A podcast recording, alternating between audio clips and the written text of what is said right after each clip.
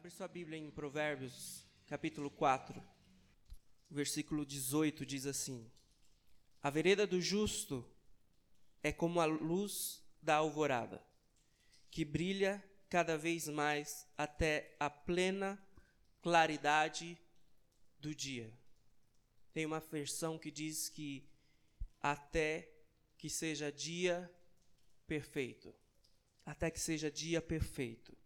Eu não sei para você qual que é o dia perfeito.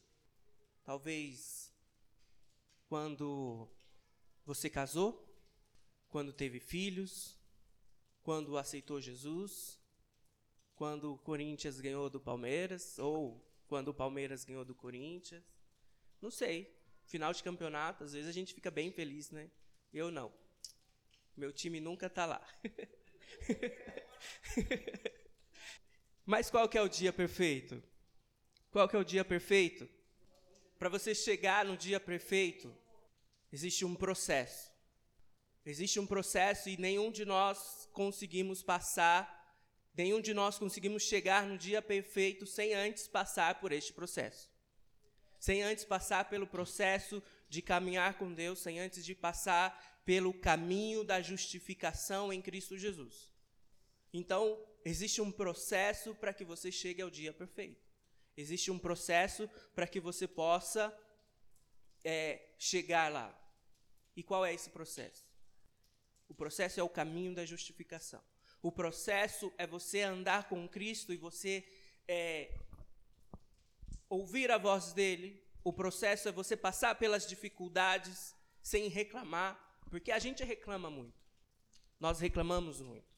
Todos nós reclamamos muito. O processo é você sentir dor, o processo é você sentir alegria, o processo é você sentir, como a Andrea disse aqui, o prazer de estar no colo do Pai. O processo é você sentir, sim, os ataques de Satanás, porque é inevitável. Se você aceitou Jesus, se você caminha com Ele, em algum momento Satanás vai vir e vai atacar. E a gente tem que estar preparado para isso em todo o tempo. Porque o que ele quer nos, nos tirar da presença do, de Deus. O que ele quer é que a gente saia do caminho da justificação. Então, isso faz parte do processo. E é inevitável a gente passar pelo processo e não ter algum tipo de ataque de Satanás. Abre sua Bíblia aí em 1 Samuel, capítulo 16. Eu vou ler tudo e depois a gente volta falando. 1 Samuel 16 diz assim: O Senhor disse, é uma inspiração no Judá, tá? Embora ele tenha pregado aí sobre Davi e Golias, eu vou pregar um pouquinho antes, mas de qualquer forma foi uma inspiração no Judá. O Senhor disse a Samuel: Até quando você irá se entristecer por causa de Saul? Eu o rejeitei como rei de Israel encha um chifre com óleo e vá a Belém. Eu o enviarei a Jessé. Escolhi um de seus filhos para fazê-lo rei. Samuel, porém, disse: Como poderei ir? Saul saberá disso e me matará. O Senhor disse: Leve um novilho com você e diga que foi sacrificar ao Senhor. Convide, convide Jessé para o sacrifício e eu lhe mostrarei o que fazer. Você irá ungir para mim aquele que eu indicar. Samuel fez o que o Senhor disse. Quando chegou a Belém, as autoridades da cidade foram encontrar-se com ele, tremendo de medo, é, foram encontrar com ele tremendo de medo, e perguntaram: Vens em paz? Respondeu Samuel: Sim, venho em paz. Vim sacrificar ao Senhor. Consagrem-se e venham ao sacrifício comigo. Então ele consagrou ele consagrou Jessé e os filhos dele e os convidou para o sacrifício. Quando chegaram, Samuel viu Eliabe e pensou: com certeza este, com certeza é este que o Senhor quer ungir. O Senhor, contudo, disse a Samuel: Não considere a sua aparência, nem sua altura, pois eu o rejeitei. O Senhor não o vê como o homem. O homem vê, vê a aparência, mas o Senhor vê o coração. Então Jessé chamou Abinadab e o levou a Samuel. Ele, porém, disse: O Senhor também não escolheu este. Em seguida, Jessé levou Samá a Samuel, mas esse disse: mas, é, mas esse disse: Também não foi este que o Senhor escolheu. Jessé levou a Samuel sete de seus filhos, mas Samuel lhe disse: O Senhor não escolheu nenhum destes. Então perguntou a Jessé: Estes são todos os filhos que você tem? Jessé respondeu: Ainda tenho caçula, mas ele está cuidando das ovelhas. Samuel disse: Traga-o aqui. Nós sentaremos, nós nos sentaremos para comer, não nos sentaremos para comer enquanto ele não chegar. Jessé mandou chamá-lo e ele veio. Ele era ruivo, de belos olhos e boa aparência. Então o Senhor disse a Samuel: É este? É este. Levante-se e unja-o. Samuel apanhou o chifre cheio de óleo e ungiu na presença de seus irmãos. Samuel apanhou o chifre cheio de óleo e ungiu na presença de seus irmãos. E a partir daquele dia, o Espírito do Senhor apoderou-se de Davi, e Samuel voltou para Ramá. O versículo 14 diz: O Espírito do Senhor se retirou de Saul, e um espírito maligno vindo da parte do Senhor o atormentava. Amém? Até aí. Então, a primeira coisa que a gente tem que saber sobre o processo, que Deus vai falar com a gente durante o processo, antes do processo e durante do processo. Deus vai falar com a gente. É a primeira coisa que o texto diz aqui também. E disse o Senhor a Saul. Quando Deus fala, então quando Deus fala, tudo muda. Quando Deus fala, tudo se renova. Quando Deus fala, aquilo que estava morto volta a viver. Quando Deus fala, aquilo que estava doente é curado. Então, quando Deus fala, há uma mudança, tanto dentro quanto fora, quanto na atmosfera. Porque Deus falou. E foi assim que ele criou todas as coisas, lançando a palavra. Quando Deus fala, nós precisamos ouvir o que ele está falando. Ouvir e entender o que ele está falando. Tá? Essa é a primeira coisa. É a primeira coisa que a gente precisa entender. Que quando Deus fala, nós ouvimos e isso é algo muito importante. Nós não podemos, nós não podemos nos mover, nós não podemos nos posicionar a partir daquilo que nós estamos vendo, mas a partir daquilo que estamos ouvindo. Isso é muito importante no reino de Deus. Nós não nos movemos a partir daquilo que nós vemos, nós nos movemos a partir daquilo que Deus está falando. Deus está falando, então se mova a partir disso. Se mova a partir da palavra de Deus e não a partir daquilo que você está vendo. Lembra lá de. É, esqueci o nome do profeta. Isaías. Ele fala assim: é, os meus olhos viram rei, mas eu vivo numa terra cheia de homens impuros, de lábios impuros. Ele estava se movendo a partir daquilo que ele estava vendo e não a partir daquilo que ele estava ouvindo. Deus queria, Deus estava falando com ele, mas ele estava se movendo a partir daquilo que ele estava vendo.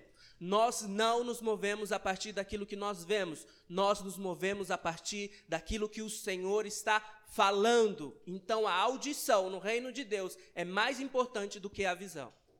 Ouvir a voz de Deus é mais importante do que você ver as coisas que estão acontecendo à sua volta. Então isso é, é algo muito importante. Ouvir a voz de Deus. E Deus vai falar com você no processo. Ele vai falar com você antes para que você possa se mover e ele vai falar com você durante o processo para que você possa continuar caminhando, para que você possa se posicionar e para que você não se perca. Então ouça a voz do Senhor. Ouça a voz do Senhor, porque ele vai falar com você no processo. Ele vai falar com você durante todo o processo. Ele vai falar e nós precisamos estar atentos É através da voz do Senhor que nós nos movemos e que nós nos posicionamos. Amém? Segunda coisa que ainda no primeiro versículo Deus fala assim: O Senhor disse a Samuel: Até quando você irá se entristecer por causa de Saul? Segunda coisa, discernir o que deixar e o que levar. Discernir o que deixar e o que levar durante o processo. Sabe quando você é, é, investe muito tempo em algo e Deus fala assim: não é mais isso que eu quero. Eu quero te dar algo novo. Quantos já aconteceram isso? Você investe muito tempo. Saul, é, Samuel investiu muito tempo em Saul. E Deus falou para ele: até quando você vai ficar investindo tempo em Saul? Até quando você vai se entristecer por Saul? Saul não me agrada mais. Eu quero outro. Então, às vezes a gente alimenta, a gente investe tempo, investe dinheiro em algo e quando está quase para dar fruto, Deus fala assim: não quero mais isso. Eu quero algo novo para você. Então, deixa as coisas velhas para trás e vamos começar algo novo. Lembra de, de Noé?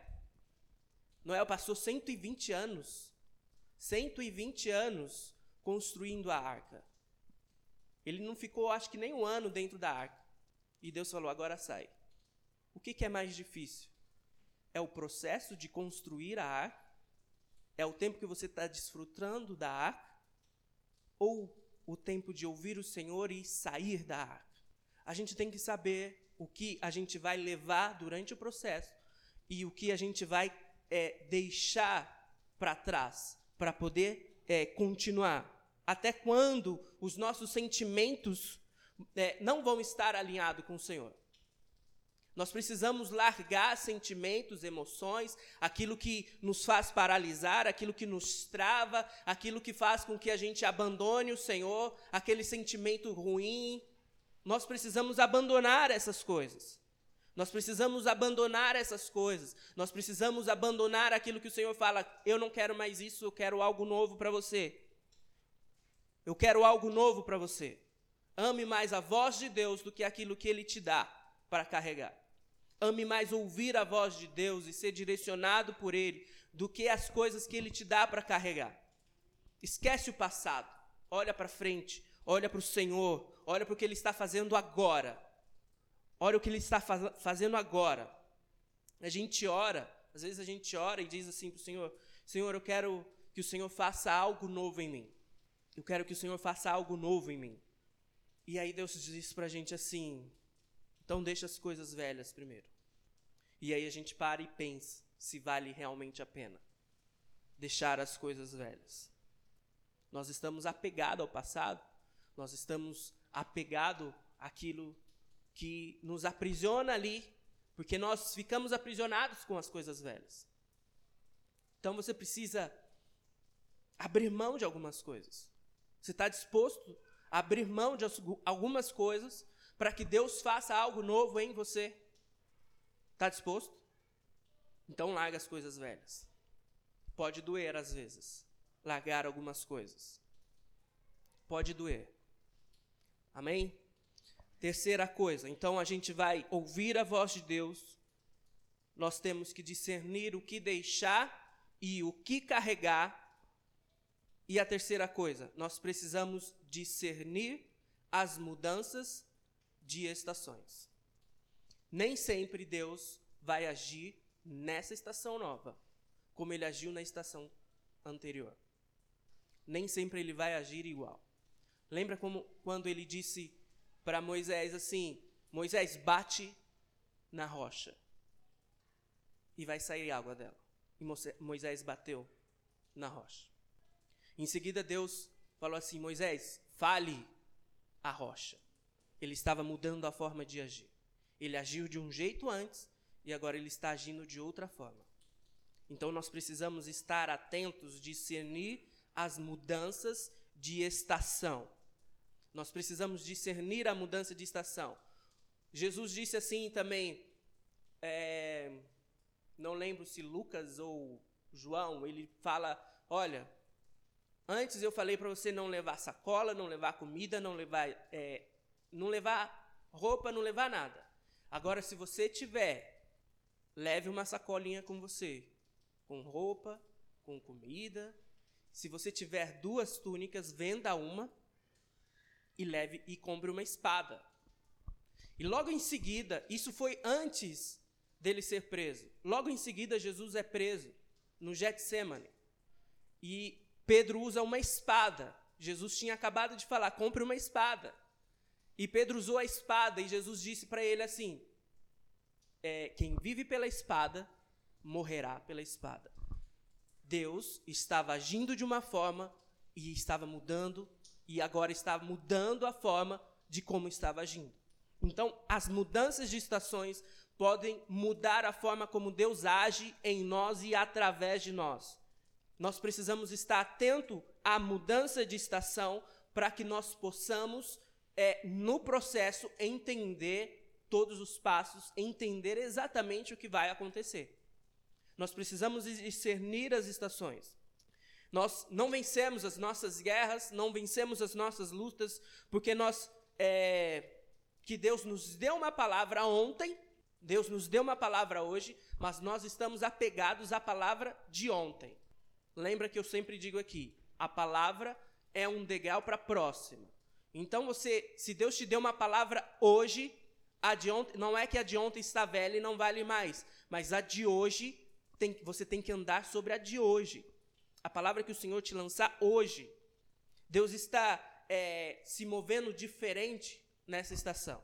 E nós precisamos entender essa, essa movimentação de Deus na nova estação. Nós precisamos entender aquilo que Deus está fazendo. Nós precisamos entender, discernir as estações. Nós precisamos entender e saber o que Deus está fazendo no processo, no caminho, ouvindo a voz de, de Deus, é que nós discernimos as mudanças de estações ouvindo a voz de Deus, discernindo tempos e estações, sabendo o que deixar e o que levar. É assim que nós vamos conseguir passar pelo processo.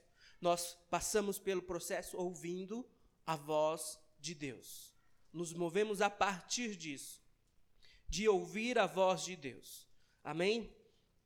Lá no versículo 13 diz assim: Samuel apanhou o chifre cheio de óleo e ungiu na presença de seus irmãos. E a partir daquele dia o Espírito do Senhor apoderou-se de Davi. E Samuel voltou a Ramá. Davi foi ungido no meio dos seus irmãos. Davi foi ungido no meio dos seus irmãos. Isso fala da origem familiar de Davi. Tá? Fala de vencer os problemas fala de vencer os problemas, fala de vencer os nossos problemas emocionais. Uma das coisas que Deus vai é, mexer, em que Deus vai trabalhar na próxima estação, são os nossos problemas emocionais. Nós precisamos vencer os nossos problemas emocionais. Deus quer curar a sua alma. E isso acontece durante o processo. Deus quer curar a sua alma e isso acontece durante o caminho, durante o processo. Ele quer trabalhar as suas emoções. A casa de Jessé, para os irmãos de Davi, era uma casa de proteção.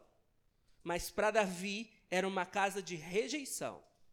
A casa de Jessé para Davi era uma casa de rejeição.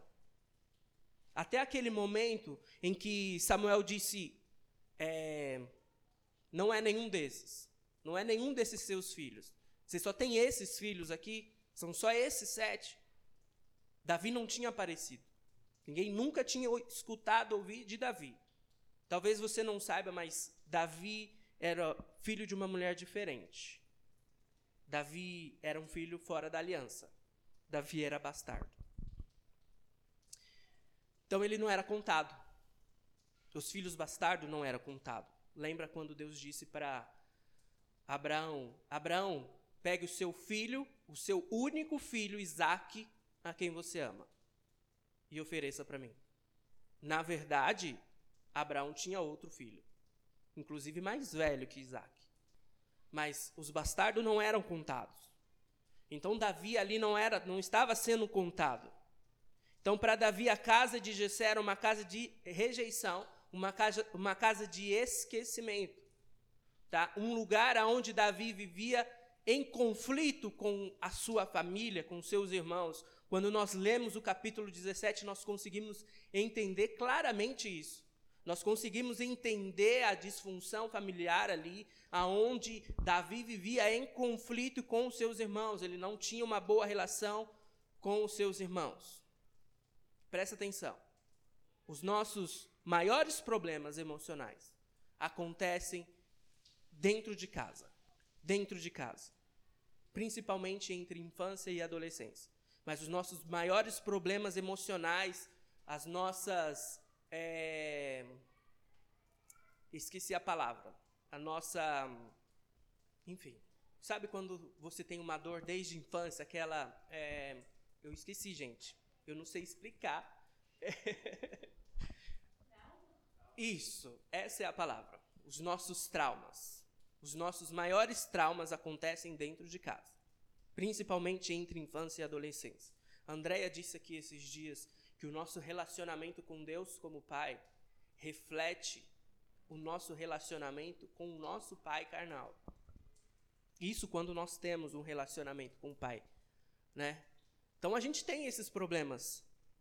A gente tem esses problemas. E nós precisamos ser curados disso. E Deus quer curar a nossa alma. Deus quer nos curar. Deus quer fazer com que a nossa alma, o nosso coração seja curado para que nós possamos trabalhar, para que nós possamos avançar, para que nós possamos passar por todo o processo.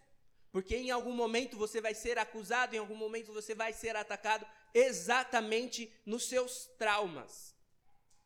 Exatamente nos seus traumas. E você precisa estar curado e firme para poder avançar, porque senão você cai. Quando a Bíblia diz que Davi foi ungido no meio dos seus irmãos, é porque existe uma unção que cai sobre nós no lugar da nossa rejeição e do nosso trauma. Existe uma unção que cai sobre nós no lugar da nossa rejeição e dos nossos traumas, para que nós possamos ser curados. Deus não está preocupado em só curar o seu corpo, ele está preocupado em curar a sua alma. Ele está preocupado em fazer com que você esteja pronto para avançar. E a cura não é para o futuro, a cura é para hoje. Assim como a salvação não é para quando a gente morrer, quando Jesus voltar, a salvação é para já. A salvação é para agora. A salvação é para agora, a cura é para agora. Amém? O seu lugar de rejeição, o seu lugar de trauma pode se tornar um lugar de cura para outras pessoas e por isso Deus quer curar a sua alma hoje. Amém? Abre sua Bíblia em João, João capítulo 9. Capítulo 9 diz assim: Ao passar Jesus viu um cego de nascença. Seus discípulos lhe perguntaram: Mestre, quem pecou, este homem ou seus pais, para que ele nascesse cego? Disse Jesus: Nem ele, nem seus pais pecaram. Mas isso aconteceu para que a obra de Deus se manifestasse na vida dele. Enquanto é dia, precisamos realizar a obra daquele que me enviou. A noite se aproxima quando ninguém pode trabalhar. Enquanto estou no mundo, sou a luz do mundo.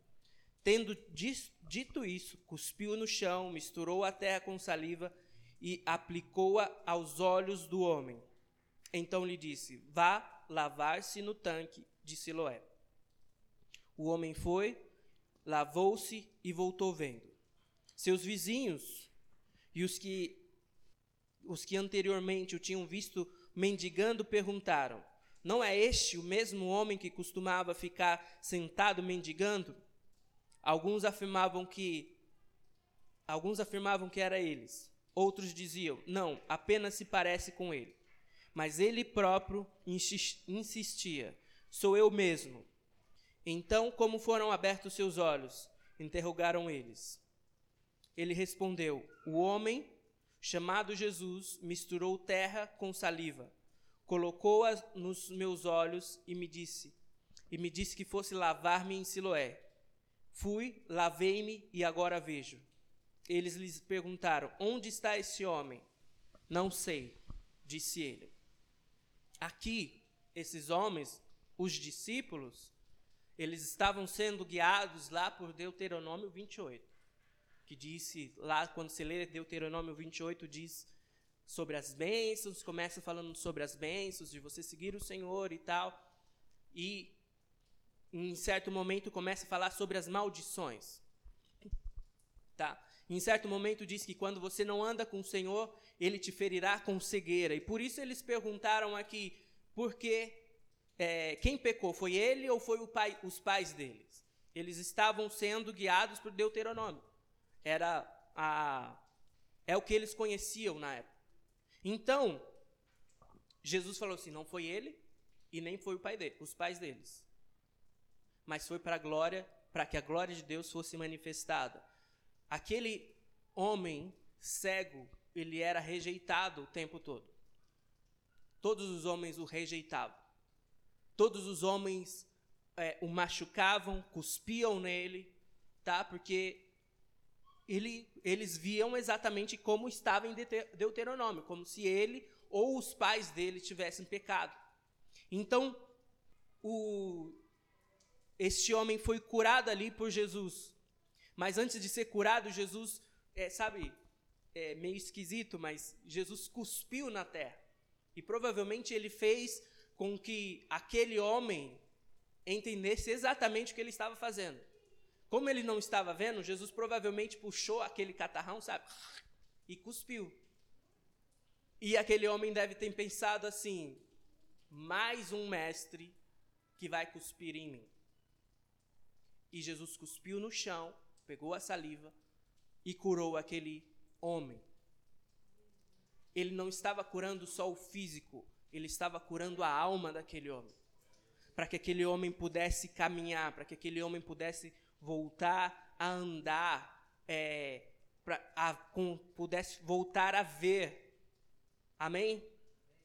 Um cai que cai sobre você é, no seu lugar de rejeição, de trauma, é, um, é uma unção de cura para outras pessoas.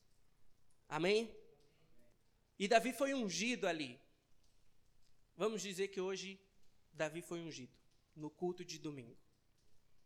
Mas nada mudou. Nada mudou. Nada mudou porque a unção muda primeiro por dentro. A unção que Deus derrama tem que mudar primeiro por, dentro. Então, Davi foi ungido no culto de domingo, na casa dele. Mas na segunda, o que, que Davi fez? Ele voltou a apacentar ovelhas. E na terça, o que, que ele fez? Ele voltou a apacentar ovelhas. E na quarta, e na quinta, e na sexta, e no sábado, de novo, Davi voltou a apacentar ovelhas. Então não vai mudar para fora, vai mudar de dentro primeiro. Tem que mudar de dentro para fora. Levou vários anos até que, até que Davi pudesse é, assumir o trono. Para que ele pudesse assumir a posição em que Deus estava colocando ele.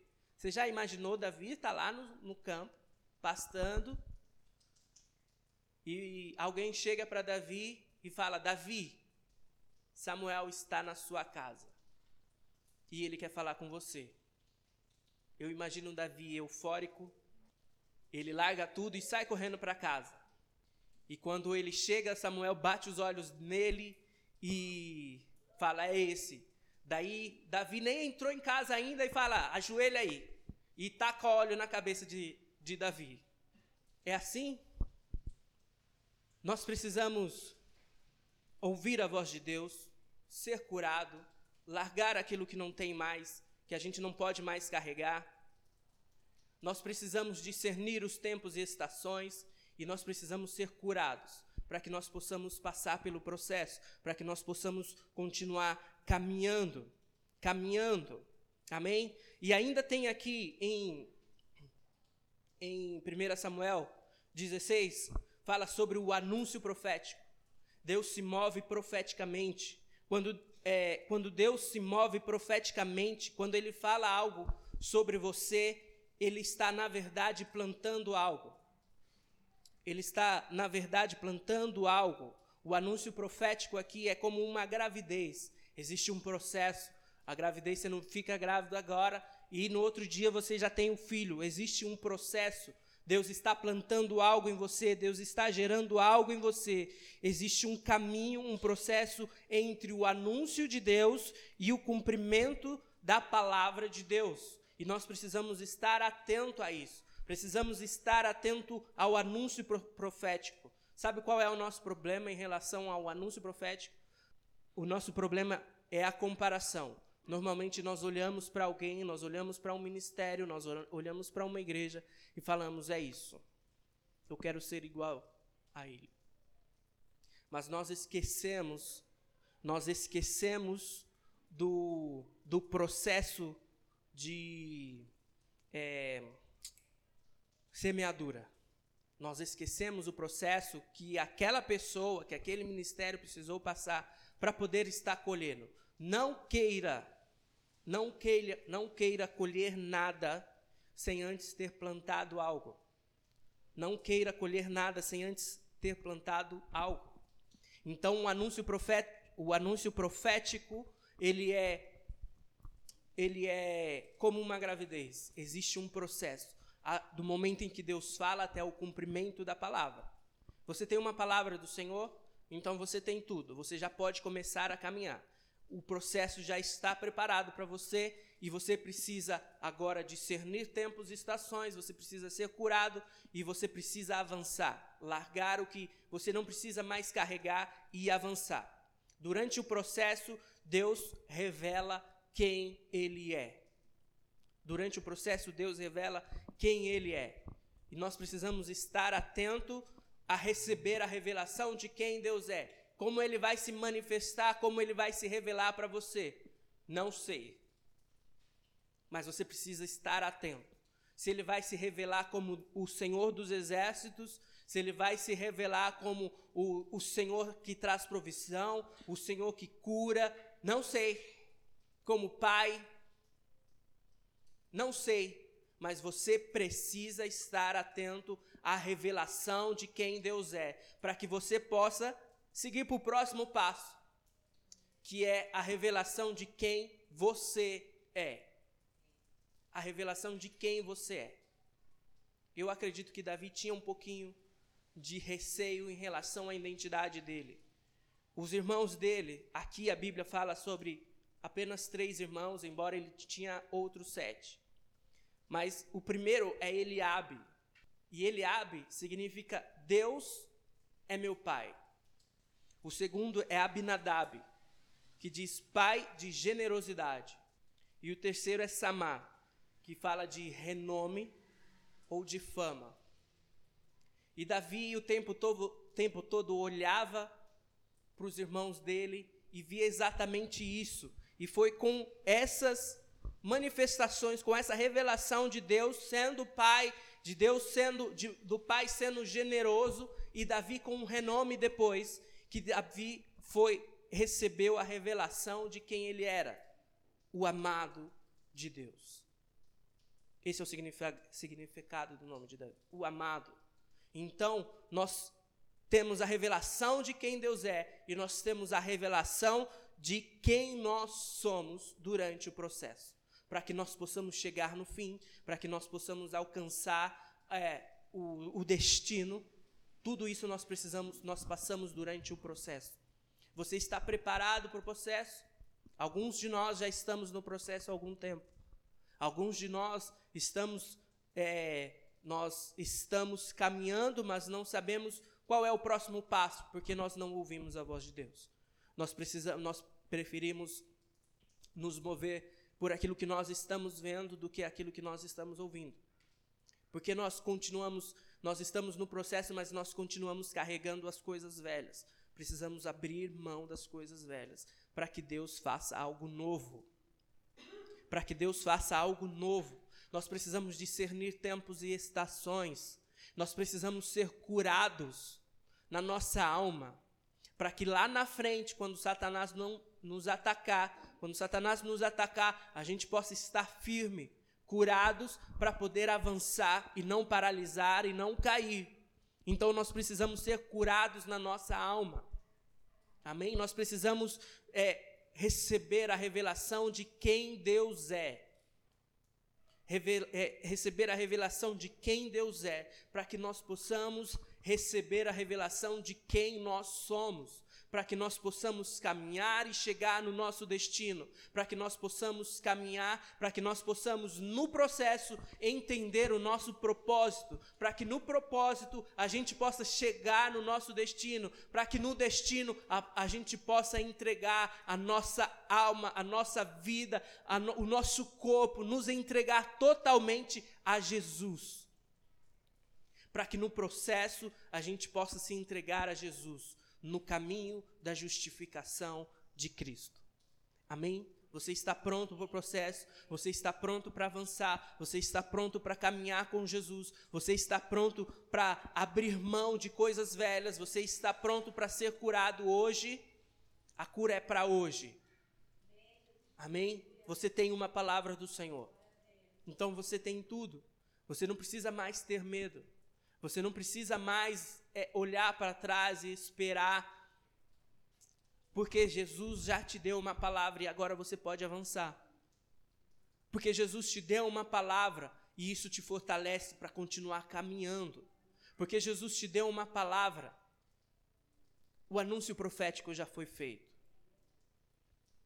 O anúncio profético já foi feito. Agora a gente precisa caminhar. Agora a gente precisa caminhar até que a palavra seja cumprida em nós, até que as promessas sejam cumpridas em nós. Amém? Então coloque-se de pé, porque hoje nós precisamos é, ser curados na nossa alma, para que nós possamos avançar, para que hoje nós possamos receber renovo do Senhor para que hoje a gente possa abrir mão daquilo que é velho, para que hoje a gente possa é, discernir tempos e estações, para que hoje a gente receba a revelação de quem Deus é e de quem nós somos. E isso é muito importante. Porque em algum momento Satanás vai vir com mentiras. Não caia nas mentiras de Satanás. Ouça a voz de Deus. Ouça aquilo que Deus está falando para você. Ouça a voz de Deus. Feche os seus olhos.